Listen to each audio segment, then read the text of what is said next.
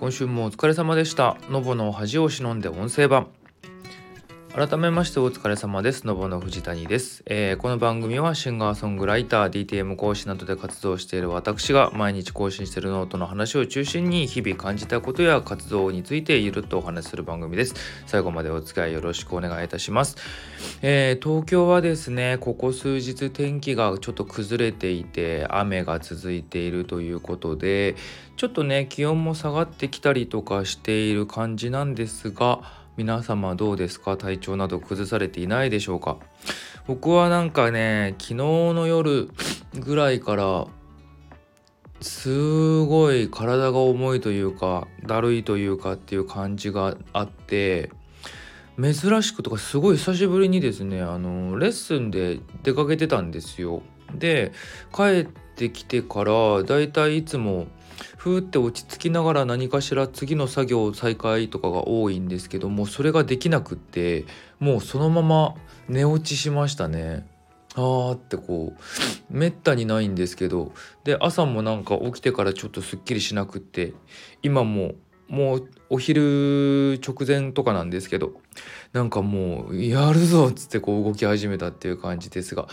今日もねまたこの後お仕事とかがあるのでここからちょっと目を覚まして気合入れていこうっていう感じでございますがあの皆様はねどうかなっていうところであの最後までお付き合いいただければと思います。ということでまたいつものようにですね毎週何や毎週じゃねえや今週何やっていたかっていうのをですねノートで振り返りながらこうちょっとした思ったこと雑貨などを話していこうかと思います。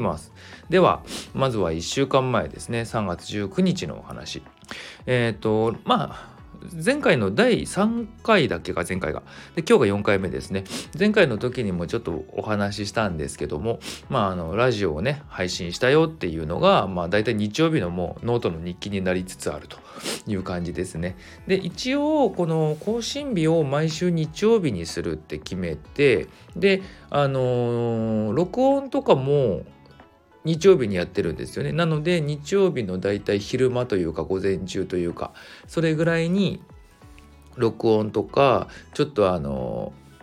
本当に本当にちょっとだけなんですけどノイズが入ってるとか変な間が空いてるみたいなのをアプリでちょっと切ったりとかしてであの配信の時間決めて配信をするみたいなことをやっているんですけどね。そうやってなんか今までって結構仕事が自由業で自分でやること決められる分結構偏ったりとか気が付いたら何もしてなかったりとかっていうことが多かったので1個今週のこの曜日はこれをやるっていうのをちょっと決めたことによってですねあの逆算じゃないけどああじゃあここではこれがあるから他のやつをここに回してこうやってみたいな組み立てができるようになったかなというかまああのこんなねこれがなくてもできるものではあるんですけどやっぱりこう自分の中の基準点みたいなのを打つことでこうそういうのがより明確になってくるなっていう一つの働きをねこのラジオが役割を担ってくれてるなっていうのをちょっと感じたりとかあとはラジオでねお話しすることを踏まえてあのどういうことをしていったらいいかなとかあのノートでもどういうことを書いたらいいかなとかそういう意識もちょっと変わってきたみたいなのがあって。なんか少し前からこれ前回も言ったかな？少し前からちょっとね自分の中のこうなんだろう人間的なエネルギーがちょっと弱まってるじゃないけどあんまりにも外に出なかったりとかこう人に会う機会が減りすぎてしまってどんどんなんかもともと持っていたはずの自分の中のこうエネルギーがこううまく循環していない感覚とかがあってそういうのがこうちょっとね外に向き始めたじゃないけどこういうのを意識することによってこううまく回り始めた気がするっていうのをすごく感じたっていうのがこの日のお話ですね。っていうことでした。であのまあいつも通りレッスンもね普通にやってあの今前回もお話ししたんですけど初音ミクを使った歌物曲1個ちょっと作っててそれのまあ構成とかがこの時には決まってたみたいな決まってきたみたいなところが起きていたようですね。はいっていうのが日曜日のお話。で次、えー、っと20日の日ですねこの日の日記についてはですねその今初音ミクで歌物を作ってるってさっきも話したんですけどやっぱりこう自分がねずっと歌物を作って音楽をやってきたので他のジャンルとかそういったものももちろん作るし好きなんですけどやっぱり一番好きなのがね歌物だなっていうのをすごい感じてなんか集中できるしすごく。で思いつく間あああれもやろうこれもやろうっていうふうにこうどんどん思いついたりとかもうあの本当だったらね次の日に影響するから寝なきゃいけないのにもうちょっとやろうもうちょっとやろうってやっぱ作業もどんどん進んでしまったりとかするしなんか他のことちょっと今もうこれ集中したいから他のことちょっとやりたくないのにって思っちゃったりするとかっていうぐらいの集中力があの得られる時間ってそんなになくってやっぱり。でそれがこうやっぱこれだよねっていうのをすごい感じてきてたのでやっぱり一番やりたいことってこれなんだなっていうのをすごい思ったっていうのとあの仕事としてもねこういうのを作ったりする時間をもっと増やしたいなと思ったなので自分でも作って歌ったりもするしあとはこう歌物の曲って求めてる人って結構いると思うんですよね。まあ、予算とかねそういうので折り合いつかない場合も結構あるとは思うんだけどただやっぱりこう欲しいなって思う人がいたらそういう人たちにどんどん自分のね音楽を提供して歌ってもらったりとかもしたいなと思ったのでそういう今で言うと歌ってみたみたいなこう人の曲を歌ってこう自分の歌をこう聴いてくださいって発表してる人たちとかあと VTuber とかそういう人たちああいうあの歌うことはするけど自分で作ることができないとかあとはシンガーソングライターさんみたいなあの一人でこう弾き語りとか楽器一本とかで作るとかはできるんだけどこういろんな楽器が入ったアレンジっていう形まではちょっとできないっていう人たちがいたらそういう人たちに対してそういう曲を提供したりアレンジをしたりとかしますよっていうお仕事をもっと作っていきたいなってすごい思った。なのでそういう人たちにねどんどん「どうですか?」って声をかけていったりもしたいかななんて思ってたりするやつ。もし聞いてる方の中で興味がある方とかまあジャストやってほしいっていう人とかいたらまずは相談とかしてくれたら嬉しいかなと思います。いきなりねあのやるやらないはもちろん決められないと思うしその条件だったりとかいろいろあのどういうことを望んでるかとかもあるしっていうのもあるのでお話し合いからね始められたらなあなどと思っているのでもしよかったらそういった相談してみてくださいっていうやつです。で月曜日なのでいつもやってるカラオケのデータ制作の依頼が来ました。で前回その先週やってた時と同じアーティストさんだったんですよね。でこのカラオケの仕事って自分で曲選べないんですよ。本当に会社の方からあの今週これですっていう感じで曲が投げられてくるんですけどジャンルだったりとかアーティストだったりとかあの難易度だったりとかそういうのって選べないんですね。選べないんだけどたまたま同じアーティストが2回連続で今回来てあこんなこともあるんだと思ってあのなかなかレアな体験をしました。まあ、このレアさはなかなか伝わらないんだけどねっていうのがありました。でボカロ曲ももちろんちょこちょこいじっててアレンジとかが大体固まってきたからここから歌詞だなっていう段階に入ったっていうところですね。はい。で、次、21日の日記になります。21日はね、あのー、ちょっと朝、朝じゃねえや、あの、この放送の冒頭で天気の話ちょっとしたと思うんですけど、ちょうどこのぐらいの時期は、あの、天気のいい日が続いてて、確か最高気温ももう20度超える日とかが続いてた時期だったと思うんですよね。なので夜とかもやっぱりそんなに気温が下がらなくってあのあったかいまではいかないけどその例えばマフラーとかまではいらないよねとかそういう程よく涼しいみたいな気候になっててからすごいちょうどこの日はねスタジオレッスンで出かけてたんですよ夜。で帰り道こうちょっと暗くなった道とか歩きながら思ってたんですけど僕その春とか秋とかのあのほんのり涼しいかちょっと動くと汗かいてくるかなぐらいの気候ってすっごい好きで。でそのぐらいの時にこう夜とかねこう散歩したくなるんですよ。でやっぱりこの日もちょっとそういうのがだんだん近づいてきてるのをすごい感じてしまってなんかスタジオがね7時ぐらいかな終わったのちょっと普段のレッスンの時間で言うと遅めなんですけどあの本当にもう夜夜っていう時間に終わって駅から歩いて帰っていく時になんかちょっとまっすぐ帰るのもったいないなと思ってあの、まあ、荷物とか背負ってるしちょっと重いの嫌だからとかあのやりたいことがあったからっていうのでそんなに寄り道はしなかったんですけど大体こういう時って何て言うのあのそわそわしてこう家出たくなるんですよね。あこの日あれしたんだ。えっ、と一回帰ってちょっとした作業とかしたんだけど夜そういうのが落ち着いてまたほんと夜中にちょっとコンビニ行ったりとかこうふわって散歩しに行ったん だから大体このノートって僕夜中書くんですけどまあこれも更新時間1時とかなんですけどこれ書いて投稿した後にちょっと家出て歩き回ったはず。そう。そんなことをしておりました。だからこれからちょっと今ね天気悪いし寒いから今日とかはあれですけどまた暖かくなってきたら多分そういう徘徊を僕はどんどんし始めるかなと思います。はい、で次3月22日えっ、ー、とね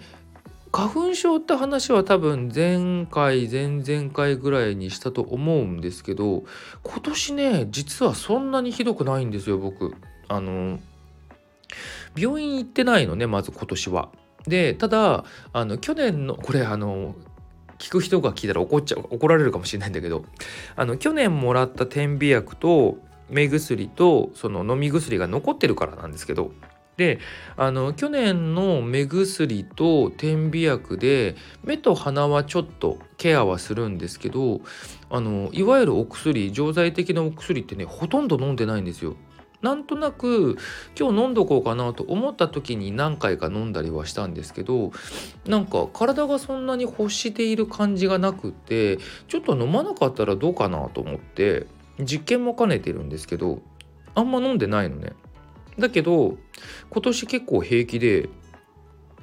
体質また変わって治ったんかな治ったっていうのもちょっと乱暴だけどあのうん、花粉多いっていう風にニュースとかで言ってんだけど全然平気だからあれ大丈夫かもしれないと思って。で今あれじゃないですか。外で歩く時のマスクも任意だって国が言ってるじゃないですか。僕なんかもう最初から任意だと思ってるから何言ってんのとか思ってるんですけど。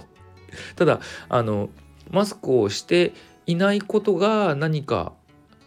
ね人道的にとかいろいろな面でおかしいわけじゃないよっていう風な空気には一応なってるじゃないですか。とはいえみんなやっぱまだ外してない人も多いけど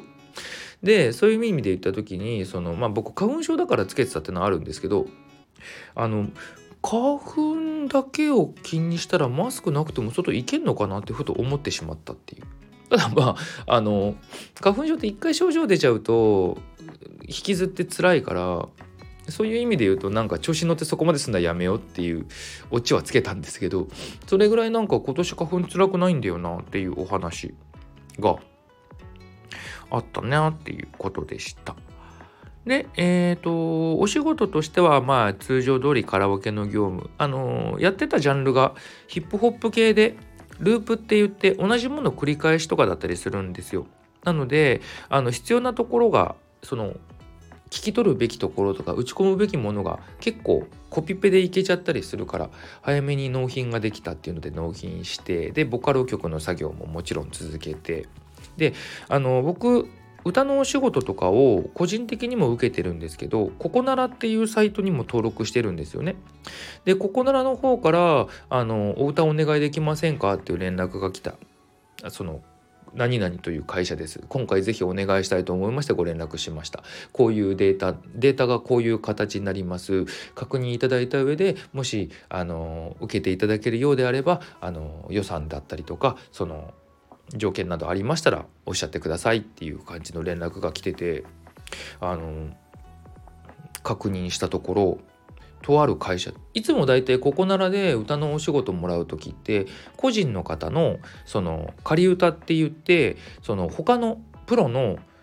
シンガーさんとかに提供する時にあの人の歌が入ってないとイメージが伝わらないっていうことで人の歌を代わりに入れるってことがあるんですけどそういうのとかだったり個人的に作ってる曲の歌を歌ってくださいとかが多かったんだけど今回ちゃんとした会社さんからあの CM の曲を歌ってくださいっていうこの CM がテレビで流れるのか WebCM なのかとかはちょっとわからないんですけど多分あのー、業者的にとかで考えると全国的なものではなくてあのー、どっかの地域限定な感じだとは思うんですけど結構そういうちゃんとした企業のお仕事を受けることができてちょっと個人的にやったってなってるんですけど。まだねあのデータ投げただけで OKOK、OK, じゃないとかそういうリテイクとかそういうのとかがちょっとまだ来てないのでねいつそういうの公開になるかとか分かんないんですけど公開になったら危機としてまたノートに書くと思うのでよかったら見てみてくださいっていう感じです。で23日次の日の日記なんですけどあのー、まあ違和感ってあるじゃないですか例えば人間関係でもなんかこの人の表向きすごい笑顔だしいいこと言ってくれるけどなんかちょっと気になるなとかあのー、そういう人間関係だったりとかまあ仕事とかでこうなんか文章引っかかるところがあるなとかなんか気になることがあった時ってそれって放置しちゃいけないよねっての昔からずっと思ってたんですよね。なんかそこがやっぱり自分に対してこうアラートじゃないけどそういうのを出してるなっていうのは思っててであのまあなんでこんなことを書いたかっていうところなんですけどそのさっき話した CM の案件 CM の案件でその歌詞を見ながら歌って録音をしてあのお届けするわけじゃないですか。っていう時に歌詞の自分が歌ってる言葉とあのが文章的になんか辻褄がちょっと合ってない気がしたんですよね。なんでこういう表現なの、まあ、こういう商品とかなのにこういう言い回しなんだろうなって思いながらなんとなくこう気にはなってたんですけどそのまま進めてしまったんですよ。そしたらあの自分のやっぱ思い込みというか勘違いで歌詞を間違っていてあの歌詞が間違ってるんでリテイクお願いしますって修正をお願いしますっていう連絡が来てあの修正なんだろうなと思って間違った記憶ないのにな見返し見直しもしたしなとか思ってて後でパッて見たらやっぱりその違和感を持ってたところがあの そのまま間違っててはあってすごい恥ずかしい思いをしながらあのすぐに修正してあの申し訳ございませんってあの連絡をしたんですけど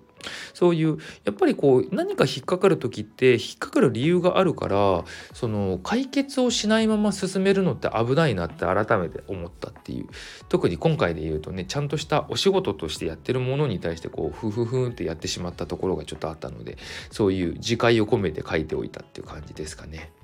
であの 別余談なんですけど違和感を感じるっていう人俺ちょっと苦手であの好きじゃないなっていうのをこう ふわっと書いて違和感はあるっていう風にもしくは違和を感じるが日本語としては何？違和感を感じるってあの辞書とかで調べると間違いではないらしいんです。望ましくはないけどねっていうぐらいであの間違ってはいないんですよ。で僕も間違いではないとは思うんだけどただ個人的に他に言い回しがあるものっていうのは他の言い回しをしたい。要は自分がすっきりするような正しい言い回し気持ちいい言い回しをしたいなっていうのは常に思っていてっていうのをなんかちょい足して書いちゃった。こういうのなかなか思ってるけど言う場が少ないから。なんですよね。もともと言葉で何かを伝える仕事をしてたりとか、まあ、音楽もね歌詞書くとかでそうだったりとかレッスンもそうだったりとかねそういうのがこじれて今こうやってラジオやってたりとかするので言葉についてはやっぱりちょっと気になるところがいろいろあるんですよね。なのでそういう気、ま自分なりに気にしてたりとかするところが結構あるからちょっとそれをこうこういうところで出しちゃったっていうお話でした。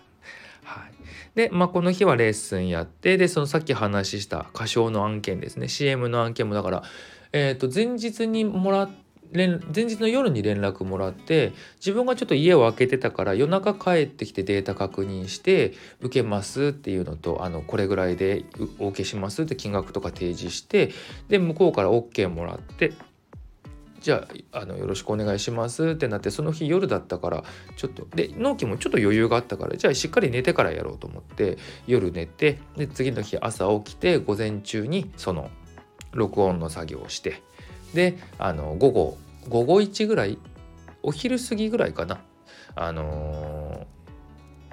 ー、リテイクの連絡が来てでその間レッスン中だったからレッスン終わらしてあのリテイク取ってだからその日のうちにこう納品自体は終わらしてるんだけど。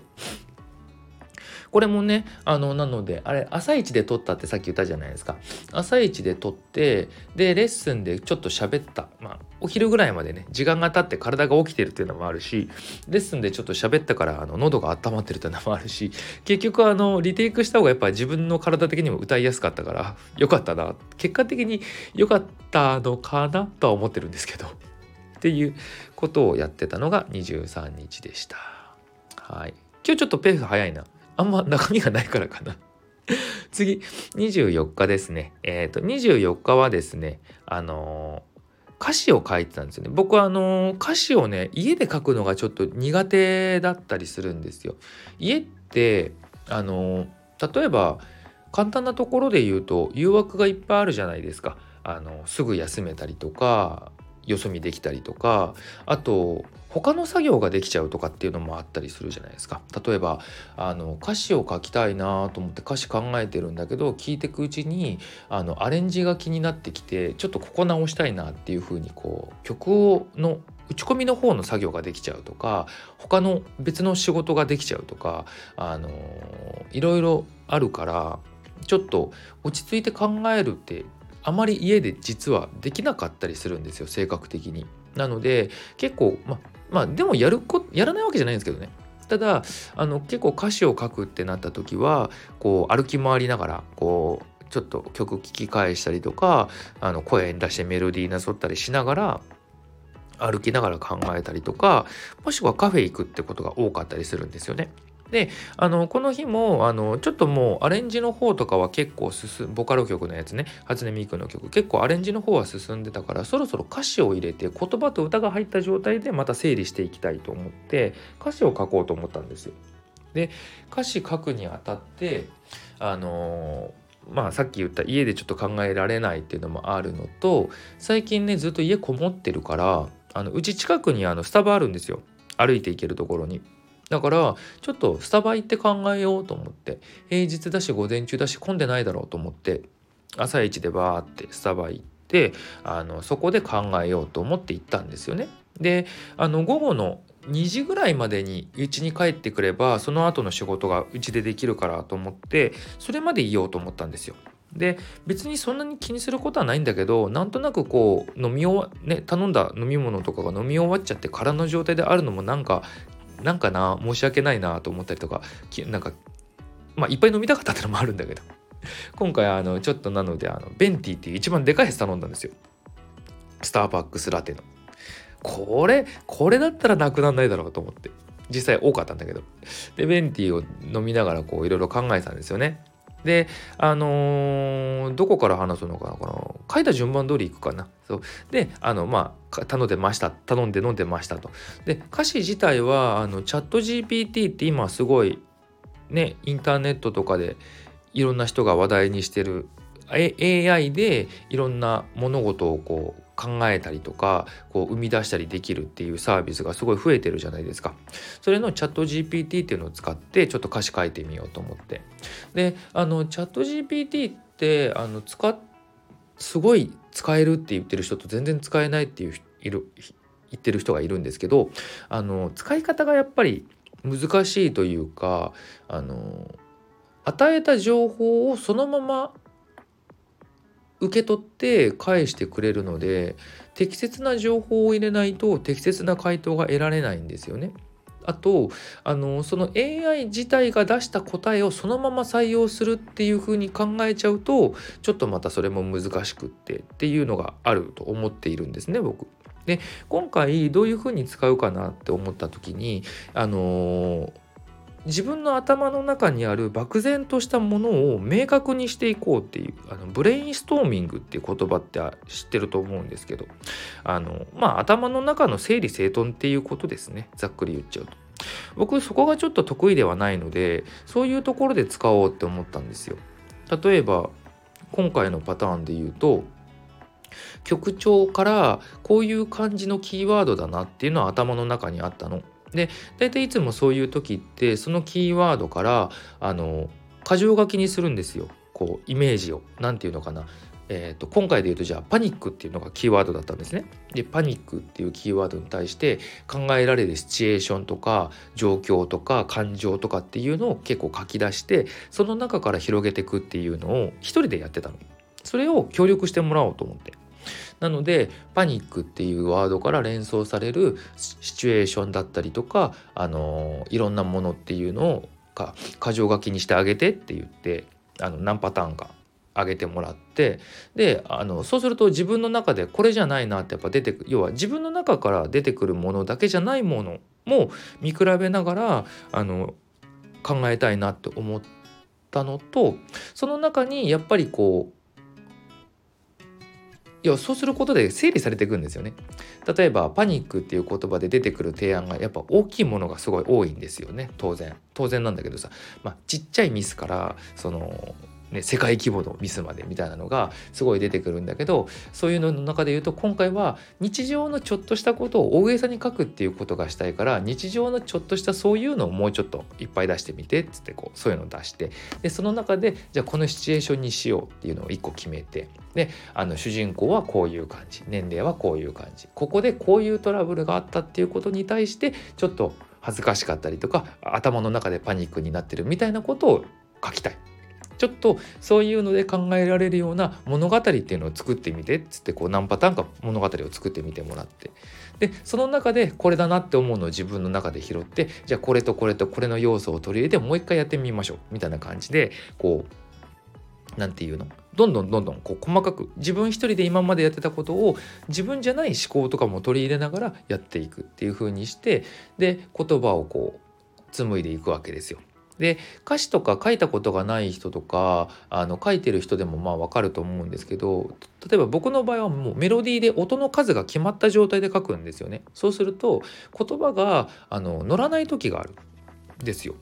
っていう時とかあとは言葉は乗るんだけどなんか違う言い回しがないかなっていう時とかにあのそのワードを入れてこれをもうちょっと柔らかく言い換えてみてとかそういう風にしてこうなんつうのまた文字数に合うような違う表現とかを探したりとかしてでピンとくるものがあれば採用するしちょっとピンとこないなと思ったらやっぱりちょっと違うなと思って自分の中で採用しないしみたいなのを繰り返しながら形にしてでタイトル考えるのが苦手で最終的に出来上がった歌詞をバーって取り込んであのこの歌詞にタイトルをつけてっていうのをちょっとやってみたらあのタイトルが「お腹ペコリン」って書いてきて あのちょっと歌詞も比較的こうそういう可愛らしい内容の歌詞書いてたからあのお腹ペコリもなしではないんだけどちょっとちょっと可愛すぎるなと思って結局採用はしなかったんだけど俺そのセンス好きだなと思って結構そういうお茶目さが出てくれるのがねすごいチャットの面白さだなと思って。で結局あのじゃあ言い方を変えてこの歌詞の中で印象的なワードって何ですか？要はそれをとそれを歌詞にしあタイトルにしようと思ったので印象的な部分何って言ってここですっていう。だからあじゃあそれにしますと自分の中で決めてタイトルはもう決まったんですけど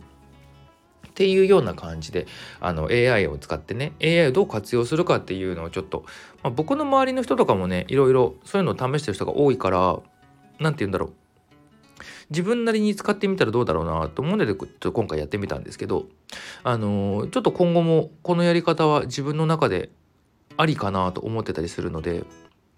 あの続けていこうかなと今のところは思ってる。うん。ずっと続けるかは分かんない。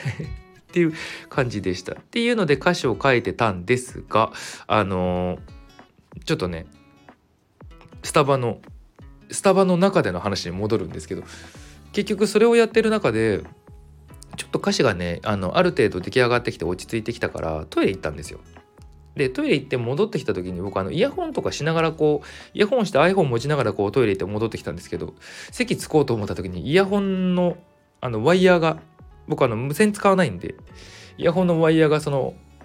ラテに引っかかってバーンってこぼしてしまって床床に真っ逆さまにドーンって落ちてああと思って店員さん呼んで「ごめんなさいちょっとこぼしちゃって」っつって拭いてもらったんですけどそしたらあのその後にあの新しいのお持ちしますねってここっちから要求したわけでもないしあのどうなるんだろうとは思ったけど別になきゃないでしょうがないよねと思ってたんだよねもう半分近く飲んでたし歌詞も結構落ち着いてたから。なんだけど新しいのお持ちしますねって言ってくれて新しいベンティもう一回作ってきてくれたの。だからあのベンティってえー、っとご存知の方いるかもしれないんですけど1個500500もう 600ml ぐらいあるんですよ。だペットボトル1杯分ぐらい。で僕ね普段あの水分ってそんなに取らなくてあの 500ml のペットボトルとか1日持つぐらいの人間なんですよ。全然。うん。あのももちろん物とか状況にはよるけどただ結構飲みきらない一日で飲みきらないことが多いんですよ。なんですけどあのそれをねこうまあいただいたのであ、まあ、まず半分ぐらいもともと飲んでたでしょ？でその後に新しいのをこういただいたんだけどその頃ってもう歌詞とかも結構できてたからあのーそこ、まあ、時間も迫ってたからそんなにそこから長居する予定なかったんですよね。だからあのー、まあもちろんお持ち帰りしますわな。お持ち帰りして、まあ、結構結構入ってる状態のものを持ち帰ってうちでも飲みながらやってたんですけど結局なんだっけなえっ、とこのノートをあげたのがいや夜中2時ぐらいなんだけどそのちょっと前ぐらい1時前後ぐらいかな。多分それぐらいまでずっと飲み続けてた っていう。もうお腹タプタプでしたありがとうでしたけどっていう感じ。だったっていうのがオチ。っ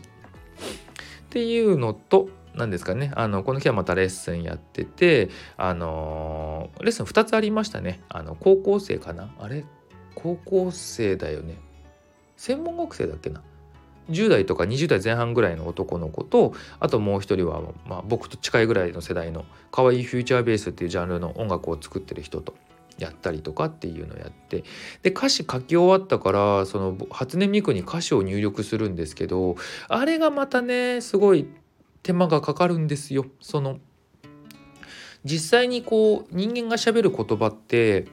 あれじゃないですか。あの活字通りじゃないでしょ。ないじゃないですか。例えば「おはようございます」「おはようございます」って文章では書くけど「おはよう」「おはようございます」だったりするから。だからその口頭で言ってるように実際口で言ってるように聞こえるためにはまず入力ね漢字で漢字絡みで書いた文章は全部ひらがなにしなきゃいけないしそういったあの言い方「私は」とかも文章で書くと「は」だけどあの実際「は」で入力と「私は」って発音されちゃうから「和」に変えなきゃいけないとか細かいところで言うととかあの母音と子音を分けるとか結構細かい入力が必要でもう歌った方が早いと思いながらやってたんですけど。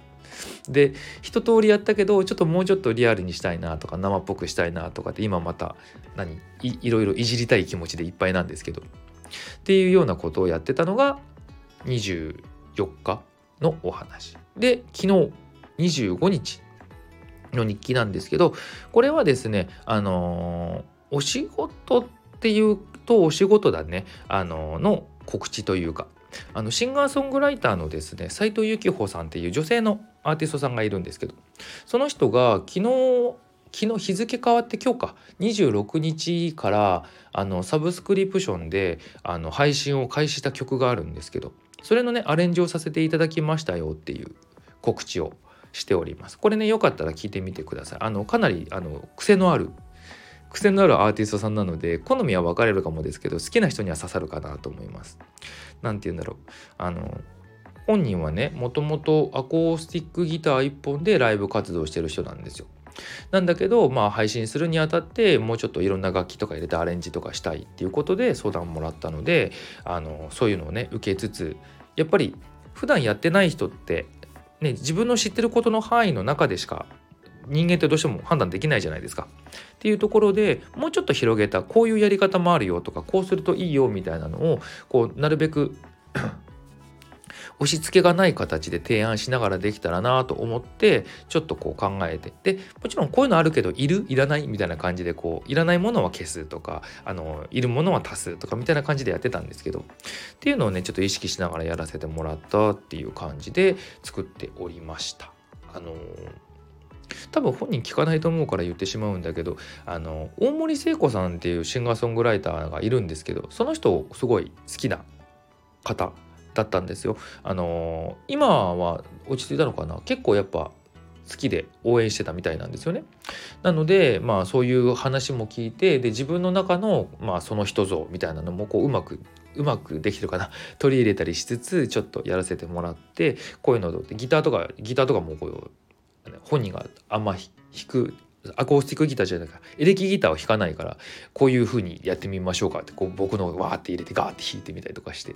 ていうこともやったりとかしておりました。でねタイトルがね「あのー、ストロングゼロ」っていうタイトルだったんですもともと。であのそのタイトルで配信の登録しようとしたら商標多分商標権だと思うんですけど、あのー、配信できないって言われたらしいんですよね。まあ商品名だから。ただ同じタイトルではあのストロングゼロでいろんなサブスクでくあの検索してみると分かるんですけどそのタイトルの曲結構いっぱいあるんですよ。だからその何が引っかかったんだろうこういうサブスクリプションっていろんなところからいろんなルートからこう配信ができるんですよ。で今回配信しようとしたところがダメだったのかその全体的にダメなのかがちょっとわからないんですけどなんか引っかかってしまったらしくってだから本当はね3月のもうちょっと前半にリリースされてるはずだったんですけどその辺を変えてもう一回審査し直してみたいなことがあって、まあ、今に至ってしまったらしいっていう。これは本人から聞いた話で僕がやったわけではないんですけど。ねなんかちょっとね細かい話をするとやっぱその彼女のアーティスト性とかキャラクターとかいろいろ考えるとタイトルそのままの方が本当はいいんだけど。まあまあまあまあ。そこについては何とも言えないなっていう感じでちょっと残念ですけどね。あのこういうことになっておりましたというやつなのでちょっと繰り返しになりますがアレンジとかもあの承ってますので聞いてる人で興味ある人いたら是非お声掛けくださいっていう感じ。であのレッスンも2件やってねあのー、だいぶクタクタでした。本当だからさっきも言ったけど帰ってきてからなんかもう寝落ちしちゃった。本当に普段は全然すぐに作業をするまではいかないにしても机に座って机に座って机の前にこう座ってパソコンつけてこう何か作業するかちょっとぼーっと動画見てるかとかしてるんだけどもうそういうのもできなくってもう帰ってすぐベッドに横になってほんと寝落ちしてました。なんか気圧なのかまあ最近ねちょっと睡眠時間短かったから疲れたのかもしれないですけどね。っていう感じで過ごしておりましたというのがこの1週間でございました。今週はなので比較的まあ今までの流れを引きずって結構前向きに動きつつ実際に何？お仕事的な部分で形になったものもしくは形になりそうなものっていうのが出てきたっていうところですかね。あとはもっと積極的にやっぱりお仕事をね作りに行くっていう動きをしなきゃなーっていうところからまだ脱却できてないからしたよするよっていうふうにこう変えていく1週間にしていこうかななどと思っております、えー、皆さんもね何かしらこう始めてみる、えー、始めてみたもの始めていたものの精度を上げてみる。疲れたら休むみたいな感じでねあの一緒にステップアップできたら嬉しいかななどと思いますので是非お互い頑張っていきましょう。そしてあの感想とかねいいねとかあと質問とか話していただきたいこと話してほしいことがいただきたいってなんでこっちがあのあれするんだ、えー、と話してほしいことなどがあったらレターとかいただけると嬉しいかなと思います。ぜひぜひこれからもお付き合いください。ということで来週も頑張っていきましょう。それではまた。